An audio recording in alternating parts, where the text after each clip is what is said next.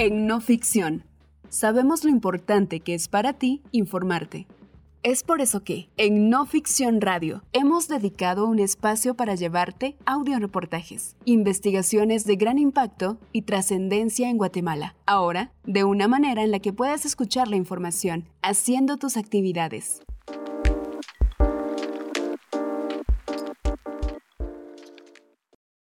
Así compró Odebrecht al Congreso de Guatemala. El testimonio de Alejandro Sinibaldi, exministro de Comunicaciones y número 3 del gobierno de Otto Pérez Molina, menciona pagos directos a nueve diputados del Congreso 2012-2016, algunos de hasta 64 mil dólares, pagos a través de intermediarios para otra veintena, y la asignación de obras a empresas afines a diputados, chantajes, operadores en la sombra y negociaciones de última hora para pedir más sobornos. Otras tres fuentes que conocieron del reparto, fiscales y documentos oficiales permiten reconstruir una trama que, acusa Sinibaldi, contó con la coordinación del expresidente, la entonces vicepresidenta Valdetti y la constructora brasileña Norberto Odebrecht para comprar la voluntad de 108 congresistas.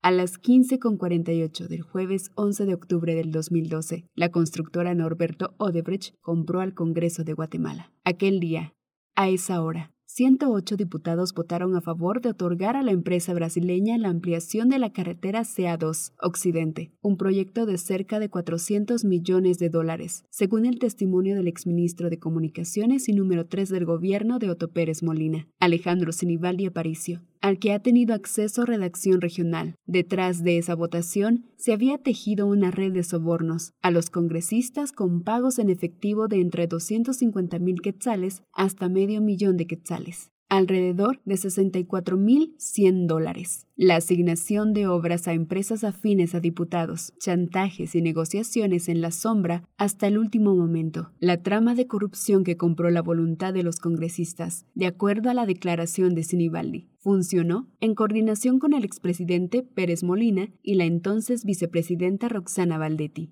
Sinibaldi detalló en su testimonio ante la Fiscalía Especial contra la Impunidad FESI que de los 108 diputados que asegura fueron comprados, a nueve les entregó personalmente el dinero pactado o participó en reuniones en las que estos recibieron los sobornos. El exministro nombra a otros 20 diputados que asegura recibieron dinero a través de intermediarios. De los 108 diputados que votaron a favor de Odebrecht, 16 son congresistas en la actual legislatura. Sinibaldi además ha de la adjudicación de obras públicas como pagos complementarios por votos y a favor de la empresa afines a los bloques de la Unidad Nacional de la Esperanza UNE y de Compromiso, Renovación y Orden Creo. El testimonio autentificado por tres fuentes cercanas al caso es prueba en el expediente de la investigación de Odebrecht en Guatemala, confirmó Rafael Curuchiche, el actual jefe de la FESI. Las declaraciones de Sinibaldi fueron contrastadas además con la declaración judicial del directivo de Odebrecht, Marcos de Sequeira Lima Machado, quien en Brasil confesó a las autoridades de su país haber urdido una estrategia de sobornos junto a las principales figuras del Partido Patriota para ganar la contratación de la ampliación de la carretera CA2 Occidente.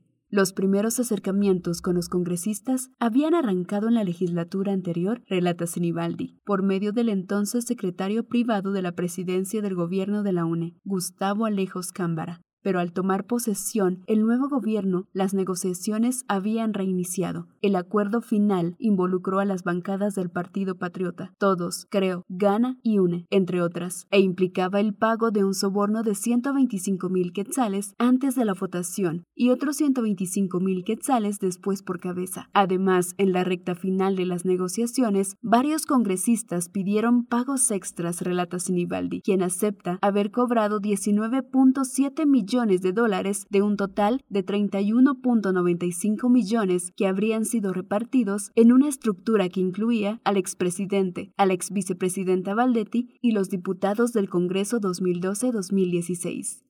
Redacción Regional reconstruyó uno de los mayores casos de corrupción de la historia reciente de Guatemala, que desembocó en esa votación a través del testimonio de Sinibaldi ante la Fiscalía, con fuentes que participaron en la votación y confirman el reparto de sobornos y con registros oficiales de los órganos legislativo y ejecutivo.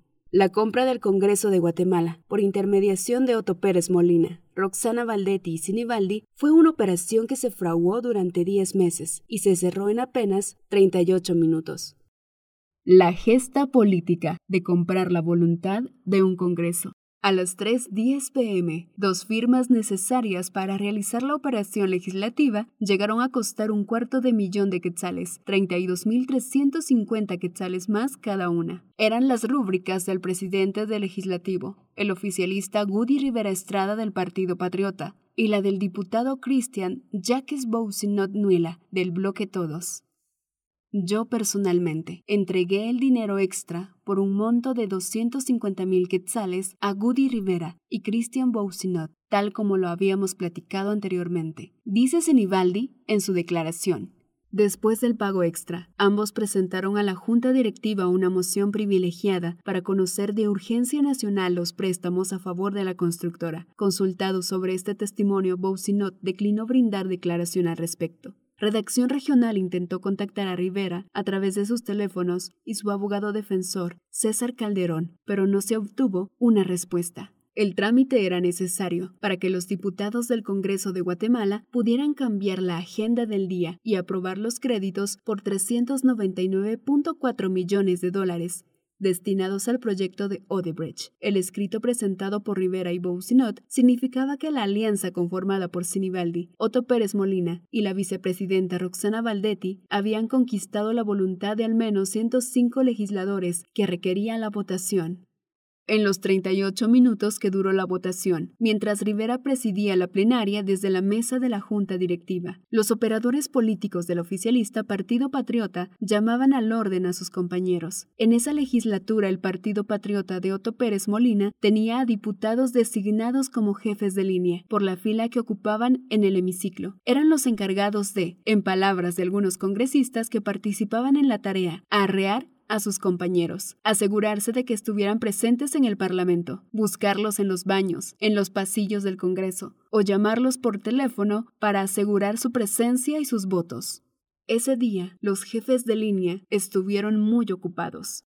Uno de los votos que ya se habían asegurado, pero que al momento de la votación estaba echándose para atrás, fue el del presidente de la Comisión de Transparencia del Congreso, el diputado Amilcar Pop Ak del partido WINAC, por lo que fue necesario convencerlo en el Pleno, relata Sinibaldi, sin entrar en detalle cómo lograron encauzarlo.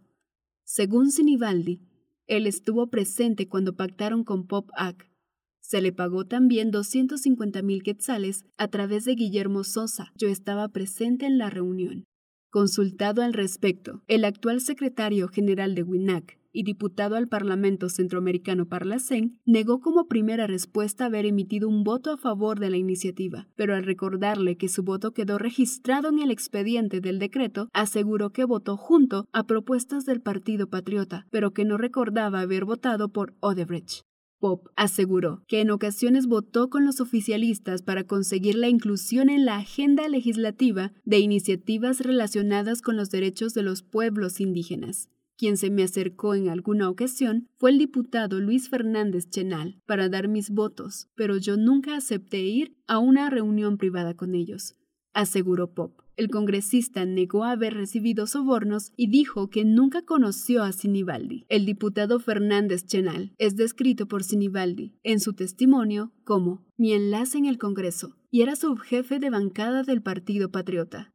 Aquel jueves, el propio Sinibaldi realizó llamadas telefónicas a sus operadores en el Congreso para reunir los votos necesarios. El entonces ministro se encontraba de visita en el departamento de Jutiapa, fronterizo con El Salvador, acompañado por los diputados oficialistas William Recinos y Aníbal Salguero. Según detalla su testimonio, consultado al respecto, el excongresista Salguero confirma la visita de Sinibali a Jutiapa en octubre del 2012, así como una visita a Jalapa con el entonces diputado Recinos de ese departamento, pero no se tiene claro la fecha en la que se realizó. Por su parte, el exdiputado Recinos apunta a un detalle de logística de última hora. Dice que él, junto al ministro Sinibaldi y el entonces diputado Sandoval, regresaron a la capital en helicóptero para votar Yo llegué, creo, a la segunda o a la redacción final a votar. Ese día había yo pedido permiso por el compromiso que tenía acá en Jalapa con el entonces ministro Sinibaldi. Los votos de Recinos y Salguero aparecen registrados como votos a favor del contrato y realizados el propio día de la votación. Según la redacción final del decreto, Recinos niega haber recibido ofrecimientos de dinero por su voto. En Jutiapa, el exministro asegura haber montado lo que él denomina un cuarto de guerra, allá, a 125 kilómetros de la ciudad de Guatemala. Tenía los listados de los diputados presentes en el hemiciclo. En aquella lista figuraban los nombres de los diputados a favor y otra más de los que estaban en contra. El exministro incluso presume haber tenido planes de contingencia por si no se juntan los votos necesarios o si los que se oponen salen con alguna jugarreta parlamentaria para que no avance la aprobación. La presión era intensa. Había mensajes constantes del directivo de Odebrecht, Lima Machado, y presión de Otto Pérez. Relata el exministro. Durante todo ese día, el hombre de confianza a su lado fue el excongresista Guillermo Sosa, entonces viceministro de Comunicaciones, quien le ayudó a coordinar la votación, declaró Sinibaldi a la fiscalía. Se buscó contactar a Sosa vía telefónica, pero no se consiguió una respuesta a los señalamientos de su antiguo jefe. En esos 38 minutos claves para la aprobación del contrato, la voz de Sinibaldi incluso se escuchó en la mesa de la junta directiva, relata el exministro. Todos los esfuerzos eran necesarios aunque el oficialista Partido Patriota contaba con la mayor bancada, 63 diputados. La meta era el voto favorable de al menos 105 congresistas. Así que la búsqueda de apoyos tenía que abarcar a otros bloques legislativos. Al final, consiguieron el respaldo de 108 diputados, una acción que Sinibaldi describe en su testimonio con orgullo debido al intrincado mecanismo de expedientes técnicos y aprobaciones ejecutivas antes de llegar a la votación legislativa, lo cual me lleva a relatar los sucesos que se dieron en el Congreso para lograr tal gesta política. El primer intento de Odebrecht. La aprobación legislativa para el crédito a favor de Odebrecht ocurrió en el gobierno del Partido Patriota, pero las intenciones de la constructora para hacerse de una mega obra en Guatemala venía desde el 2010 a juzgar por los testimonios de Sinibaldi y del directivo de Odebrecht, Marcos Sequeira Lima Machado, judicializado por este caso. La empresa ya se había acercado al anterior gobierno y había logrado que algunos de sus operadores cabildearan por el acuerdo en instancias del Ejecutivo y el Legislativo. Entre estos estaba Gustavo Alejos Cámara, el exsecretario privado de la presidencia de Álvaro Colón. El empresario Alejos Cámbara es una figura omnipresente en la política guatemalteca durante los últimos 20 años, como recaudador de fondos para campañas de diferentes partidos políticos. A la fecha, es indagado en cinco grandes casos de corrupción investigados por CICID. Fue incluido en la lista Engel de actores corruptos y antidemocráticos de Centroamérica en julio del 2021. Lima Machado dice que el presidente Colón manifestó que era de su interés iniciar ese proyecto y que estando en agenda su presencia en la toma de posesión de la presidenta Dilma Rousseff girando entonces Álvaro Colón a Guillermo Castillo para viabilizar el proyecto. Según Sinibaldi, en una reunión con el directivo de Odebrecht a finales del 2011, antes de ser nombrado como ministro y cuando todavía no había asumido Pérez Molina, Lima Machado le dijo que ya tenía avanzada la aprobación en el Congreso con las diferentes bancadas y que tenía buena relación con la mayoría. Se buscó contactar a Gustavo Alejos Cámbara, tanto a través de sus números telefónicos, cuentas en redes sociales y familiares, pero al cierre de la edición de este reportaje no hubo respuesta. En el primer capítulo de la trama Odebrecht, el directivo Lima Machado declaró en su testimonio a la Fiscalía guatemalteca que la empresa presentó el proyecto de infraestructura y les indicó que el gobierno brasileño podría brindar los créditos para la obra, pero el proyecto comenzó a derrumbarse cuando la administración Colom se topó con la negativa de la Secretaría General de Planificación, CGPlan. Esta instancia del Ejecutivo negó la aprobación para adquirir los créditos que se buscaban con el Banco Nacional de Desenvolvimiento Económico y Social de Brasil y el Banco Centroamericano de Integración Económica. En el oficio DIP, guion, 174-2011 de fecha 14 de octubre del 2011. La entonces secretaria Karen Slowin le informó al entonces ministro de Comunicaciones su negativa a que continuara el procedimiento para adquirir los créditos. Estos originalmente iban a ser gestionados a través del banco Export Finance y el Paribas de Brasil. Entre las razones, Slowin detalló la falta de estudios de impacto ambiental, adquisición de derechos de vía y estudios de preinversión, pero una gran alarma era que los préstamos estaban condicionados a la utilización de bienes y servicios de origen brasileño, así como la contratación de una empresa de dicho país para la ejecución. Una dedicatoria nada velada a Odebrecht, cuyos directivos habían presentado el proyecto al presidente Colón. En su carta, Slowin le recuerda al ministro Castillo que la ley de contrataciones exige que se realice una licitación pública internacional para la adjudicación de una obra de ese tipo. Consultada por redacción regional, Slowin confirmó estas gestiones del Ministerio de Comunicaciones, aunque también señaló que no recibió ningún tipo de presión del entonces presidente Colón para otorgar un dictamen favorable. La recomendación de realizar una licitación pública internacional tampoco fue atendida en el siguiente gobierno. En 2012, ya con el general Pérez Molina como mandatario, el nuevo secretario de CGPlan, Luis Fernando Carrera Castro, avaló proseguir con la solicitud de los créditos y la adjudicación de la obra a la constructora Odebrecht. A diferencia del gobierno de la UNE, el dictamen favorable de esta otra CGPlan señala en su punto 5 las condiciones que el Ministerio de Comunicaciones debe cumplir. El Congreso de la República debe aprobar de modalidad de contratación de la ejecución del proyecto con la entidad brasileña constructora Norberto Odebrecht.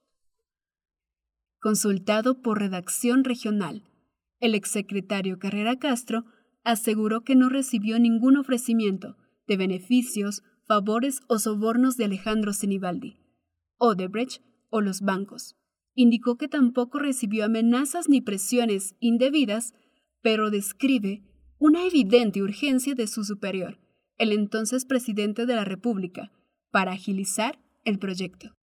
El expresidente Otto Pérez Molina me solicitó en varias ocasiones que se emitiera el dictamen de ese plan de manera rápida. Solo una vez me citó en su oficina para demandar ese dictamen, en presencia de Alejandro Sinibaldi. En todas esas ocasiones expliqué que los técnicos del Ministerio de Comunicaciones tenían que responder a las preguntas de los técnicos de CGPlan. Dice. El exfuncionario aseguró que el dictamen favorable de CGPlan fue una opinión técnica sólida que respondía a las dudas planteadas por el Ministerio de Comunicaciones que dirigía Sinibaldi. Los técnicos de CGPlan determinaron que si se quería contratar a Odebrecht sin seguir la ley de compras y contrataciones, se debía emitir un contrato ley emitido por el Congreso. No se respondió en función de los condicionamientos de los créditos, sino en función de lo que el marco jurídico nacional establece. Justifica carrera. El proyecto, entonces, encontró puerto firme en el Congreso de la República, donde Sinibaldi y la vicepresidenta Roxana Valdetti cabildean por los votos. Sinibaldi, sin embargo, buscó consejo en aquellos que, como ahora él, ya habían maniobrado para buscar un Congreso a su favor. Meses antes del día de la votación de octubre de 2012, Sinibaldi asegura que se reunió junto a Gustavo Alejos, a quien llega a perfilar como el operador político de la legislatura 2008-2012, para evaluar la viabilidad de la operación, luego de explicarle lo que estaba en juego y los recursos para comprar diputados. Este le aseguró que con el pago de 125 mil quetzales antes y 125 mil quetzales después de la votación, sería pan comido. Un testimonio que desnuda al sistema de pagos y componendas. La declaración de Alejandro Sinibaldi fue brindada ante la Fiscalía a finales del 2020, luego de cuatro años de estar prófugo de la justicia. Buena parte de ese tiempo lo pasó en Italia. hasta que pactó su entrega e inició un periplo que lo condujo de Florencia a Ámsterdam, en los Países Bajos, a la Ciudad de México, para finalmente llegar por tierra a Guatemala, a través de la frontera de Tapachula. Desde ahí, una avioneta de la Fuerza Aérea Guatemalteca lo condujo hasta la capital de Guatemala. En una pequeña oficina de la sede central del Ministerio Público, en la zona 1 de la ciudad de Guatemala, Sinibaldi contó la gesta política de lograr los 108 votos favorables. Durante alrededor de cuatro horas, reflejadas en 41 páginas, el exministro detalló la operación. En la sala en la que fue tomado el testimonio, nunca se presentó abatido. Por el contrario, una fuente judicial presente durante su testimonio lo describe como tranquilo y sin ningún signo de arrepentimiento. De hecho, durante uno de los recesos en su larga declaración, uno de los defensores le comentó al personal de la Fiscalía, él sigue con la intención de ser presidente de Guatemala. Está seguro de que puede retomar su carrera política. En su declaración, Sinibaldi da detalles de cómo él y el equipo formado por Valdetti adelantaron pagos para honrar la primera promesa a los involucrados, el adelanto de 125 mil quetzales antes de la votación y 125 mil quetzales después de efectuada. El primer pago era necesario para demostrar que la trama iba en serio y para asegurarse la votación el día acordado, ya que en la negociación original Odebrecht se había comprometido a pagar los sobornos hasta que comenzaran a caer los desembolsos de los créditos.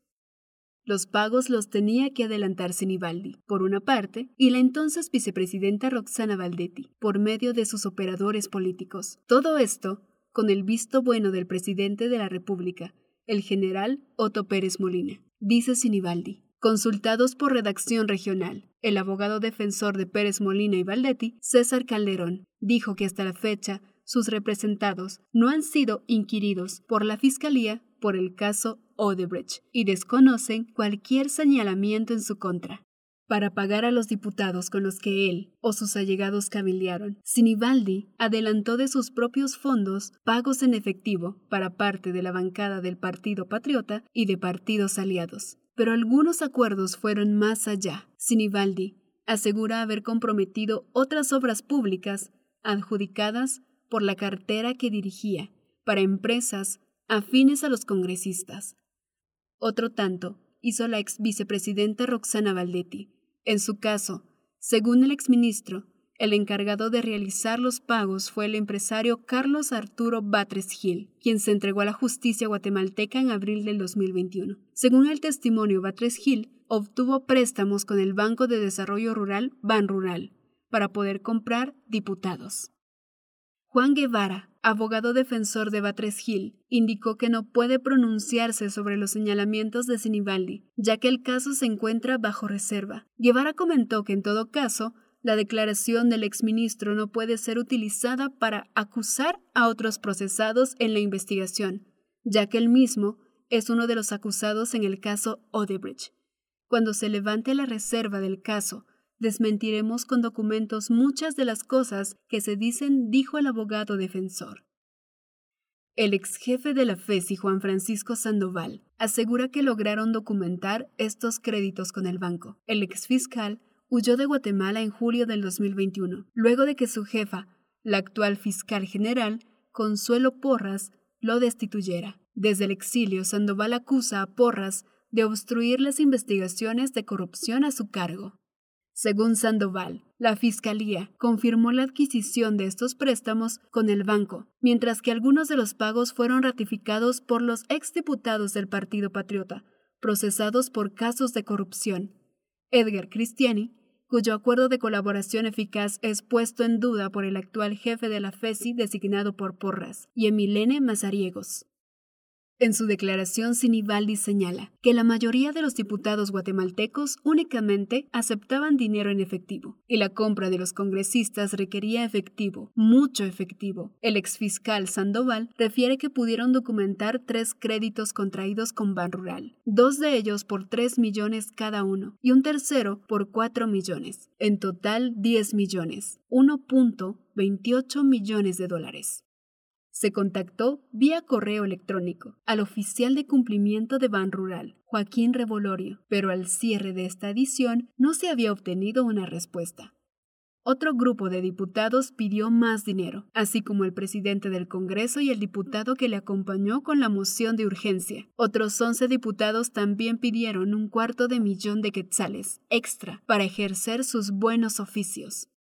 Sinibaldi testificó que estos pagos se dieron además de a los citados Rivera y Bousinot, a 11 diputados del Partido Patriota, Estuardo Galdames, primer secretario de la Junta Directiva, Emilena Mazariegos, tercera secretaria de la Junta Directiva, Boris Roberto España Cáceres, Gustavo Medrano Osorio, en ese entonces presidente de la Comisión de Obras Públicas, Iván Arevalo y Luis Contreras Colindres. También recibieron más fondos Manuel Barquín Durán, de La Gana, quinto secretario de la Junta Directiva, Fidel Reyes Lee, congresista independiente, y los diputados de la UNE, Mario Taracena Díaz Sol, Orlando Blanco Lapola y Carlos Barreda Taracena. De los once mencionados, solo la exdiputada Mazariegos aceptó a la FESI haber recibido sobornos en un acuerdo de colaboración eficaz. Cinco niegan haber recibido fondos. Contreras, actual diputado por Creo, responde que no hablará del caso. El exdiputado Manuel Barquín falleció en 2018. Redacción Regional intentó obtener respuestas de los exdiputados Galdames, Medrano Osorio y Arevalo,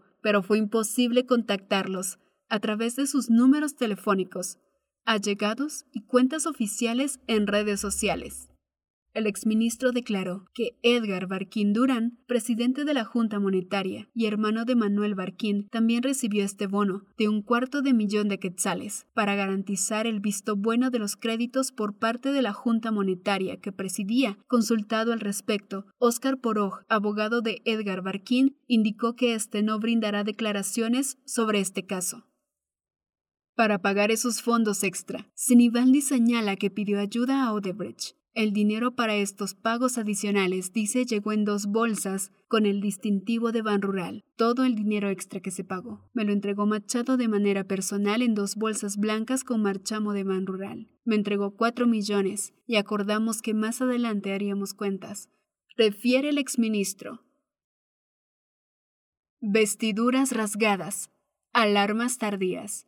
En la tarde del 11 de octubre, mientras avanzaba la aprobación del proyecto, desde la última fila del hemiciclo parlamentario, estalló una denuncia pública. Mientras se preparaba la aprobación del decreto, el jefe de la bancada del partido líder, Roberto Villate, tomó el micrófono y denunció 250 mil quetzales para cada uno. Posiblemente algunos oficialistas no lo sepan, posiblemente algunos tampoco lo irán a recibir. Pero viva la fiesta, hagamos carnaval, lo que hoy es desgracia. Recoge el diario de sesiones del legislativo. Líder era la agrupación que había obtenido el segundo lugar en las elecciones presidenciales del 2011, con su candidato Manuel Antonio Valdizón Méndez, quien perdió la contienda frente a Pérez Molina. Minutos antes a esta denuncia, el diputado Mario Taracena de la UNE había fustigado a los diputados oficialistas del Partido Patriota y a la bancada del líder, recordándoles sus contradicciones. Taracena, quien minutos después votaría a favor de los préstamos, se dirigió así al presidente del Congreso, Gudi Rivera. Durante dos años, presidente, con usted a la cabeza que era jefe de bancada, se pasó oponiendo a este préstamo. Se lo hicimos ver, la urgencia y cómo se necesitaba. Y mire su incoherencia y su inconsistencia. Ahora viene a pedir ese préstamo. Y por el otro lado, para terminar de ponerle la guinda al espectáculo, la otra bancada, en referencia al líder, durante la campaña del Smiley, apodo de un famoso pandillero que Taracena le colgó al presidenciable del líder Manuel Valdizón, dijo que este préstamo lo iba a aprobar y ahora mírense a su bancada. Viene a decir que no, y se quiere poner de honrados. El lagarto hablando de trompas. Imagínense, señores diputados. Muchas gracias, señor presidente. Abucheos y risas. Recoge la transcripción del diario de sesiones como anotación. En su declaración, Sinibaldi dice que el operador político Gustavo Alejos le recomendó: Vos te tenés que meter de cabeza en la negociación del Congreso porque yo estoy algo desgastado y Roxana es robavueltos, y los diputados la conocen. A vos te tienen confianza. Además, ya sé que Botox Guillermo Sosa, viceministro de Comunicaciones, habló con la mayoría. Trata de dejar fuera a Valdizón. No necesita sus votos y no hay que darle más pisto, dinero, o es el próximo presidente.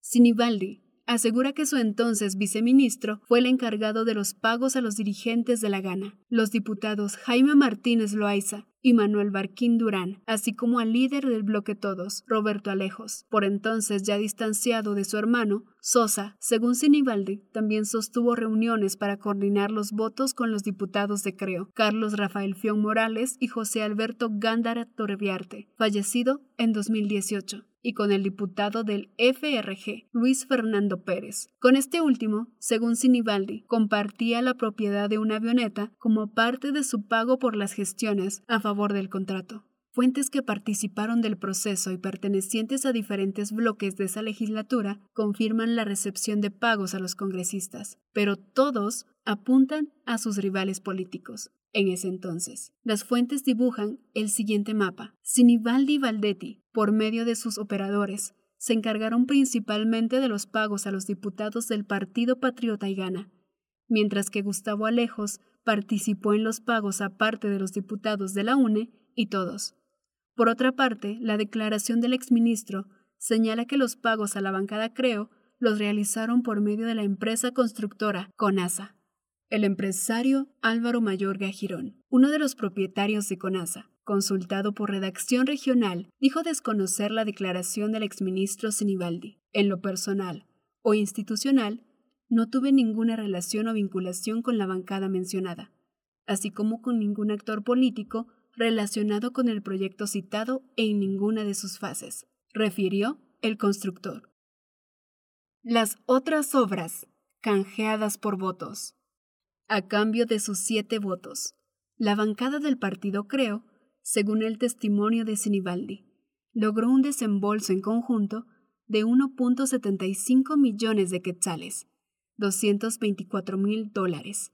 Pero en ese momento no era suficiente, y para garantizar su lealtad en la votación, el exministro detalla que le pidieron el contrato de mantenimiento de carreteras, No 2455 0 para la empresa Compañía Constructora de Obras Civiles S.A., COSISA, con valor de 7.41 millones de quetzales, 950 mil dólares, el cual en efecto fue adjudicado a la compañía en febrero del 2013. Los NO son los códigos que asigna el portal de compras del Estado de Guatemala, llamado Guatecompras.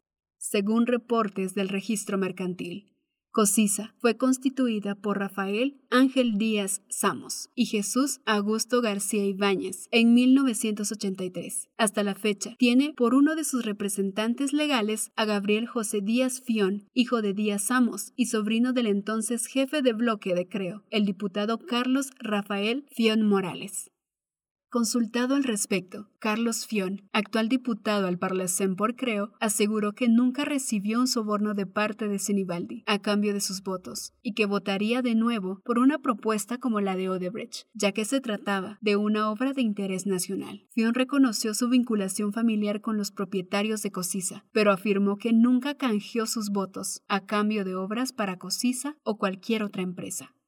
Sinibaldi también acusa que la bancada de la UNE pidió un contrato de mantenimiento de carreteras para la empresa constructora Mesa S.A. No 242719, valorado en 74.99 millones de quetzales, 9.61 millones en dólares, adjudicado en marzo del 2013 por el Ministerio de Comunicaciones a dicha empresa.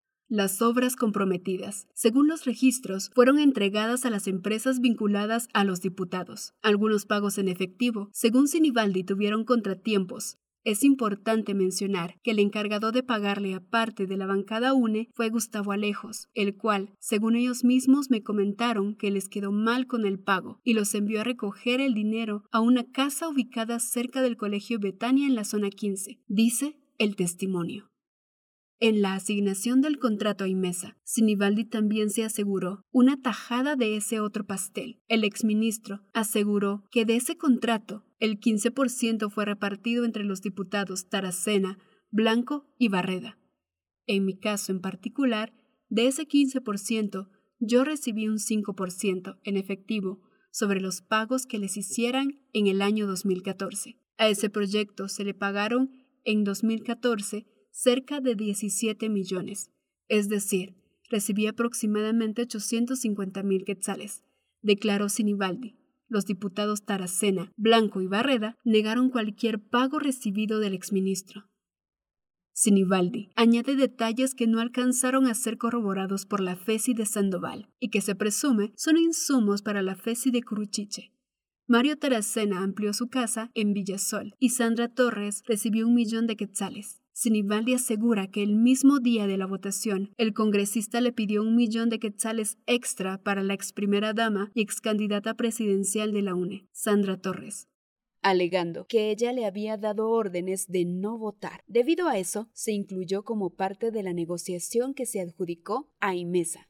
El diputado Taracena distanciado de Torres desde la ruptura en el partido en 2020, niega las acusaciones. Ni quiero defender a esa señora, pero eso es falso, aseguró el congresista. Redacción Regional buscó contactar vía telefónica mensaje de texto con Sandra Torres, pero fue imposible. Su hija, la diputada al Parlacén por la UNE, Nadia de León, niega los señalamientos de Sinibaldi. En 2012 ni le contestaban las llamadas los diputados mencionados, que hoy son sus enemigos, refiere de León. La relación de ella con ellos era cero. Esas son calumnias infundadas, dice.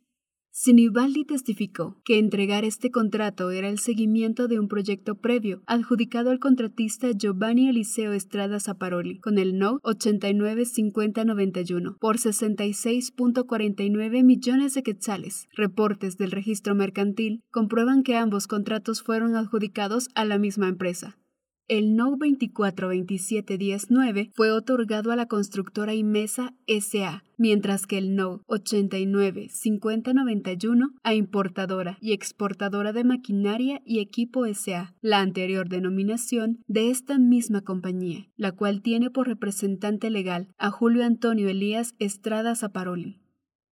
El diputado Taracena confirma que durante años lo han relacionado al constructor Estrada Zaparoli. Soy amigo de Giovanni Estrada Zaparoli desde hace 35 o 40 años, cuando él era diputado del PLP 1999-2003. Me han querido vincular a él. Ojalá tuviera algo que ver con sus negocios. El señor sí ha hecho pisto, dinero, pero su servidor no. Aplausos generalizados. El 11 de octubre de 2012, a las 15:48, se adjudicó de la obra por alrededor de 400 millones de dólares a la constructora Norberto Odebrecht. Un imperturbable Goody Rivera daba trámite a la aprobación del decreto sin apartarse ni una palabra del guion que establecen las normas parlamentarias. Sometió a la discusión la moción de urgencia nacional que él mismo había planteado. Llamó a los parlamentarios a votar. Le otorgó la palabra al jefe de bloque de líder, Roberto Villate. Escuchó sin sobresaltos los señalamientos del diputado que acusaba a los congresistas de aceptar un soborno de 250 mil quetzales por su voto favorable.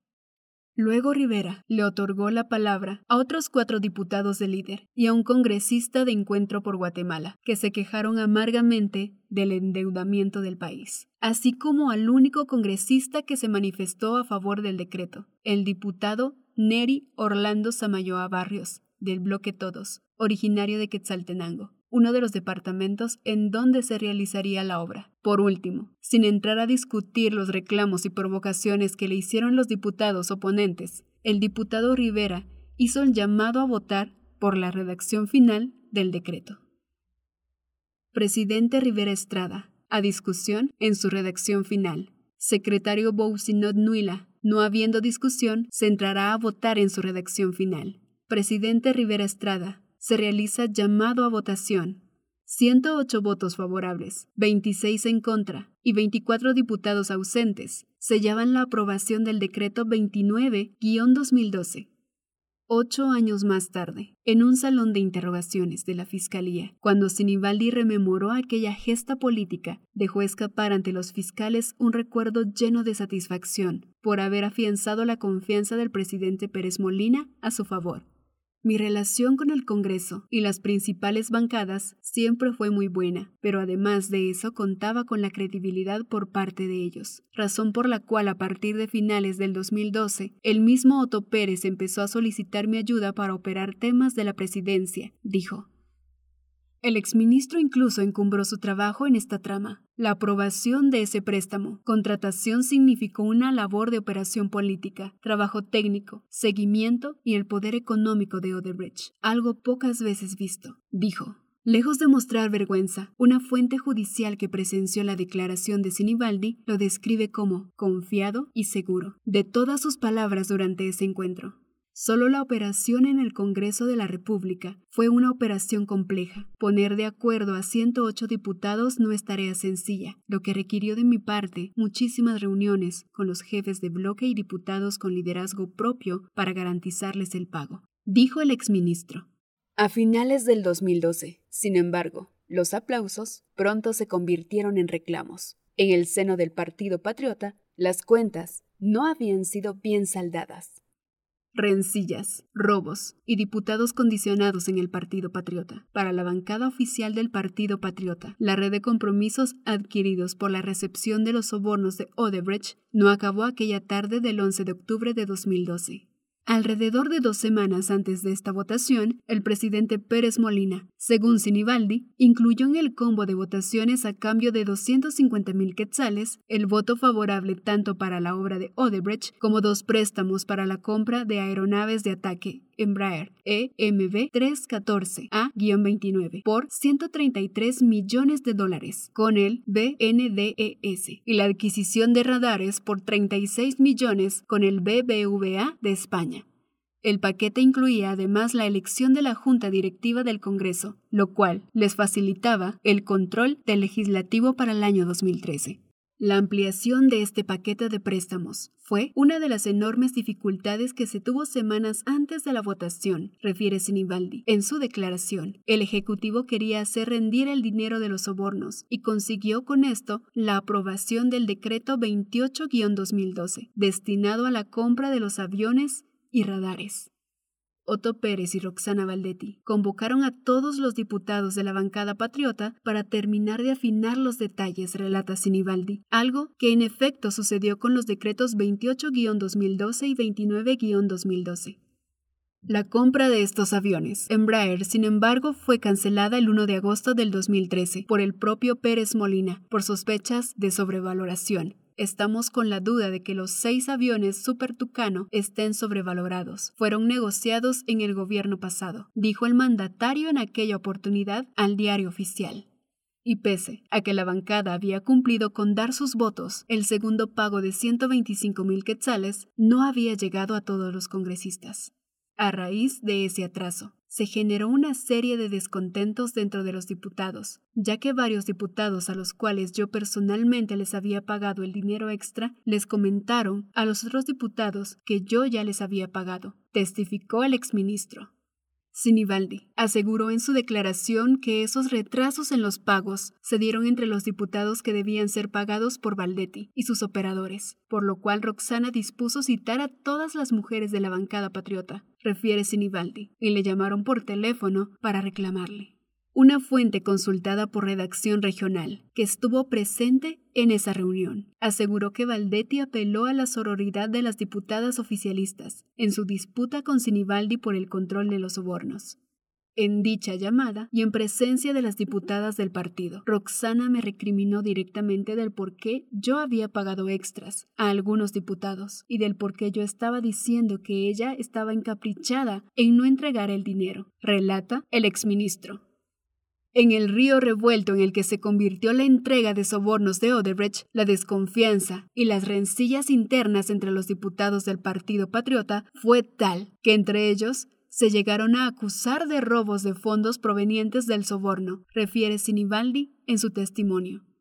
En el caso particular de Emiliana Mazariegos, la segunda secretaria de la Junta Directiva, El dinero fue entregado por Estuardo Galdames, primer secretario de la Junta Directiva, y recibí la queja puntual de parte de ella que la segunda entrega se le hizo en el mes de diciembre en dólares, y en lugar de los 16.500 dólares que se repartieron a la mayoría de diputados, ella recibió 14.500 dólares, situación que se repitió en otros diputados de la bancada del Partido Patriota. Los diputados que niegan haberse vendido. Han pasado casi 10 años desde la votación que favoreció a Odebrecht, con un contrato de cerca de 400 millones de dólares, desde que aquella legislatura culminó su mandato en 2016. La mayoría de los 108 diputados que, según Alejandro Sinibaldi, fueron comprados con sobornos han salido de la esfera política. Algunos han fallecido, mientras que un puñado guarda prisión por otros casos de corrupción investigados por la CICIG y la FESI, o sirven actualmente de testigos en otros casos. Así, por ejemplo, el expresidente del Congreso, Woody Rivera, fue encontrado culpable de intentar sobornar a una magistrada de sala de apelaciones para favorecer a la ex vicepresidenta Roxana Valdetti y salió de prisión en septiembre del 2021, gracias a un beneficio de libertad anticipada, mientras que el exdiputado Christian Bousinot fue destituido del legislativo en 2016 por caso Plazas Fantasmas y continúa ligado al proceso, aunque en libertad. Para 2022, de todos aquellos congresistas, solo uno ha logrado un puesto en el actual gobierno de Alejandro Yamatei. Se trata de Álvaro González, exdiputado del bloque Creo y ahora ministro de Finanzas Públicas. El funcionario niega cualquier relación con la recepción de sobornos. Yo en lo personal no tuve ningún contacto jamás con el señor Sinibaldi y como recordarás, mi trabajo siempre fue técnico y alejado de estos temas, dice el excongresista. Me imagino que habrán muchos dimes y diretes, pero en mi caso particular ya sabes que todo se hace al 100 en el marco de la ley, añade. De todos los que votaron a favor de Odebrecht, entre jefes de bloque y diputados, en el actual Congreso sobreviven 16 legisladores. Todos niegan haber recibido sobornos. Redacción Regional logró consultar a 10 de ellos de manera directa. Carlos Alberto Barreda Taracena, electo por la UNE, aunque ahora disidente de la agrupación, justificó su voto aduciendo que era parte de los proyectos contemplados desde el gobierno de Álvaro Colón. En el mismo sentido respondió el diputado Orlando Blanco Lapola, quien califica las declaraciones de Sinibaldi como una irresponsabilidad, mientras que el diputado Mario Taracena Díaz Sol dijo que son señalamientos falsos, espurios. El diputado Carlos Santiago Nájera Sagastume, también de la UNE, afirmó desconocer sobre ese tema, mientras corría a refugiarse en su oficina al escuchar la palabra Odebrecht. Óscar Estuardo Chinchilla Guzmán, actual jefe de bloque de Creo, negó todo conocimiento del pago de sobornos. No es justo juzgar a un bloque completo cuando tal vez existan terceros que hacen una labor de intermediar por alguien. Dijo además, Chinchilla pidió que se consultara al respecto al entonces jefe de la bancada Carlos Fion, actual diputado al Parlacén por Creo.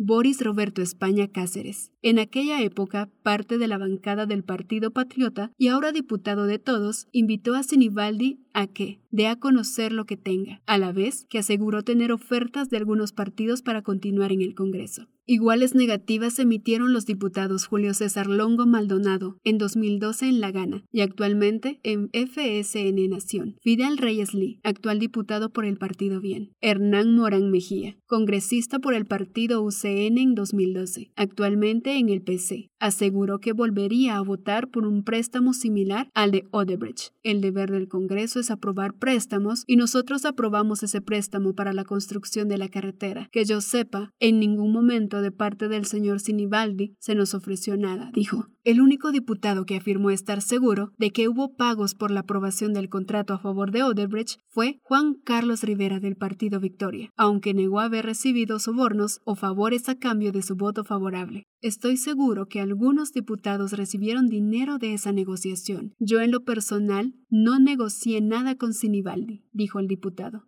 También se consultó al exdiputado Roberto Alejos, hermano de Gustavo Alejos, quien fue señalado por Sinibaldi de recibir dinero para la bancada Todos. El excongresista negó haber recibido dinero a cambio de los votos de su bloque. Un diputado, Luis Alberto Contreras Colindres de Creo, dijo no tener tiempo para atender las preguntas. Los restantes cinco fueron consultados vía mensajes electrónicos y cartas entregadas en sus despachos. De estos, al cierre de esta edición, ninguno envió respuestas. Estos Felipe Alejos Lorenzana, todos. Sofía Janet Hernández Herrera, UCN. Joel Rubén Martínez Herrera, FCN Nación, Jairo Flores Divas, UNE, y Jorge Adolfo García Silva, PC. Redacción Regional. También intentó obtener una reacción de constructora Odebrecht, pero al cierre de esta investigación no hubo respuesta.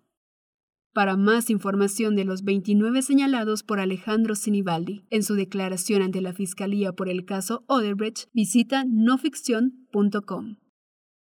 Este reportaje forma parte de Redacción Regional, una alianza con sede en México, integrada por periodistas y medios que apuestan por el periodismo en profundidad, para ofrecer una cobertura permanente de las violencias, desigualdades, corrupción y violación a los derechos humanos en Mesoamérica. Te esperamos en nuestro próximo audio reportaje. Somos no ficción, narrativa, investigación, datos.